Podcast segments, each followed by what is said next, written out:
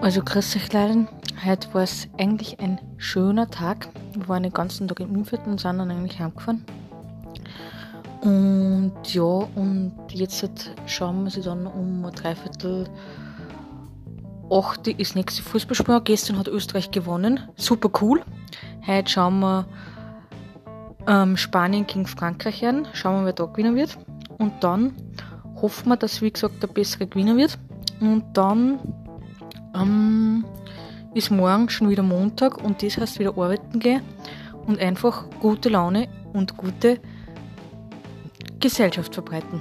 Und, ja, gute Laune verbreiten, ja, so wollte ich das eigentlich sagen. Ähm, und ja, und dann schauen wir, was kommen wird die Wochen und hoffentlich, dass alles gut wird und hoffentlich, dass einfach alles passen wird. Habt alle einen schönen Abend und vergesst nie, immer positiv bleiben. Bitte, ich bis bald. Tschaußen.